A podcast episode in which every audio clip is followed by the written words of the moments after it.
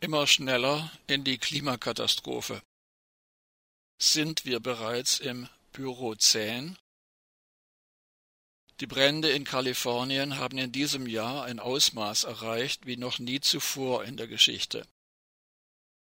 Bereits jetzt sind 15 Menschen umgekommen und 500.000 Einwohnerinnen und Einwohner mussten ihre Häuser verlassen. Auch in den Bundesstaaten Oregon und Washington wüten Brände, die durch hohe Temperaturen und ausbleibenden Regen begünstigt werden. Im Einzelfall lässt sich dies zwar nicht nachweisen, aber die Entwicklung der Zahl und des Ausmaßes der Brände in den vergangenen Jahren zeigt, dass es sich um eine Folge der menschengemachten klimatischen Veränderungen auf diesem Planeten handelt. Immer mehr Forscherinnen und Forscher sehen in dieser Entwicklung den Beginn eines neuen, furchtbaren erdgeschichtlichen Zeitalters, des Pyrozän.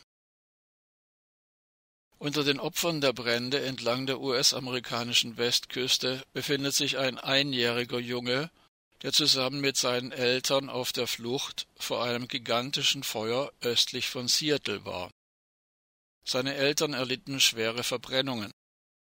Bereits jetzt, Stand Freitag, 11. September, sind rund 20.200 Quadratkilometer Waldgebiet abgebrannt.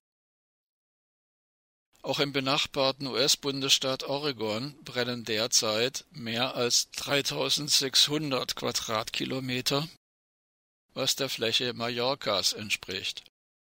Fünf Städte wurden bereits weitgehend zerstört. Nach Angaben der Gouverneurin Kate Brown ging innerhalb von drei Tagen doppelt so viel Land in Flammen auf wie durchschnittlich innerhalb eines ganzen Jahres. Zitat Wir haben noch nie so viele unkontrollierte Brände in unserem Bundesstaat erlebt.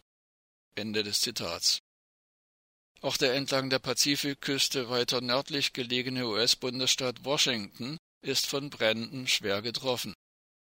Weltweit lag die Zahl der Brände im April dieses Jahres um 13 Prozent über der von 2019. Im vergangenen Jahr hatten die Brände im Amazonasgebiet grauenhafte Rekordausmaße erreicht.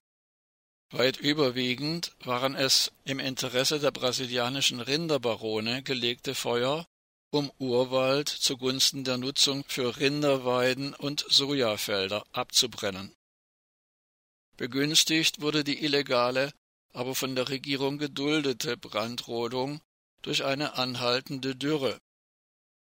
Wir berichteten im August vergangenen Jahres. Vernichtet wurde Wald auf einer Fläche von rund 9000 Quadratkilometern. Während bei natürlichen Bränden die Kohlenstoffbilanz über einen längeren Zeitraum ausgeglichen ist, trägt Brandrodung massiv zu den klimatischen Veränderungen auf diesem Planeten bei. Laut dem Feuerökologen Johann G. Goldammer vom Global Fire Monitoring Center GFMC hat die Umwandlung in Agrarflächen sogar eine beschleunigende Wirkung.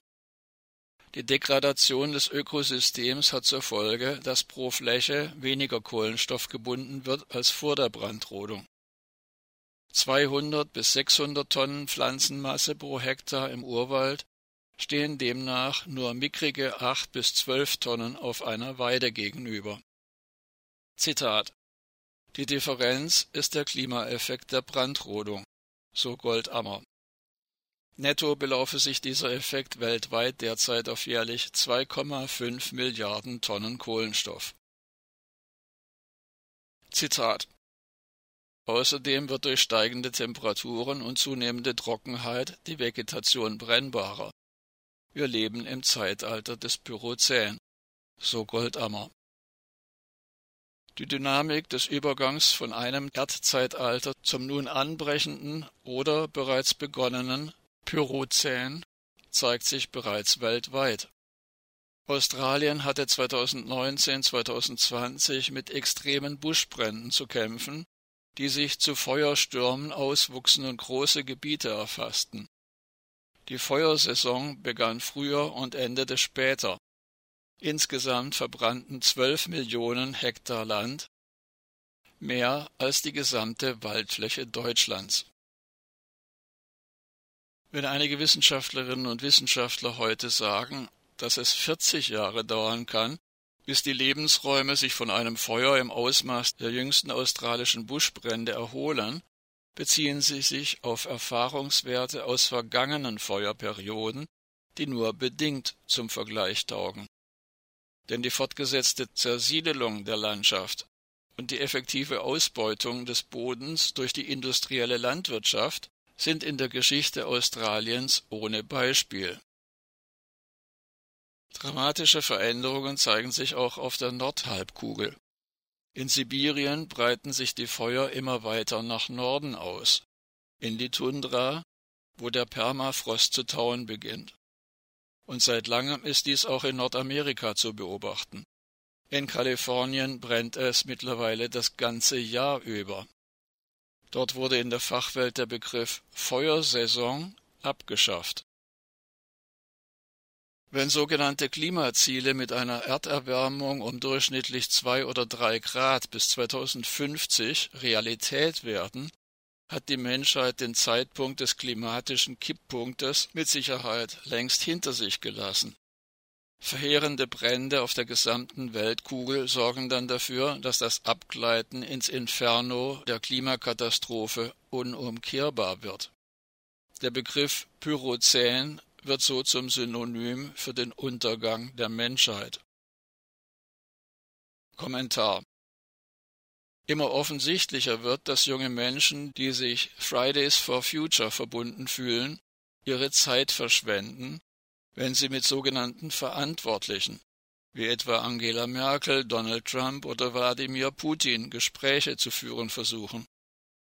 Die Zeit für Gespräche und moralische Appelle ist nicht nur abgelaufen, es ist vertane Zeit. Es kommt jetzt darauf an zu handeln.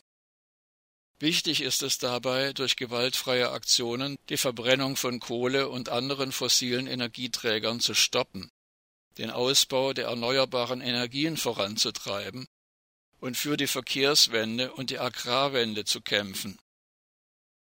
Wie die australische Band Midnight Oil in ihrem Song von 1987 müssen wir uns fragen, wie können wir nur ruhig schlafen, wenn unsere Betten brennen?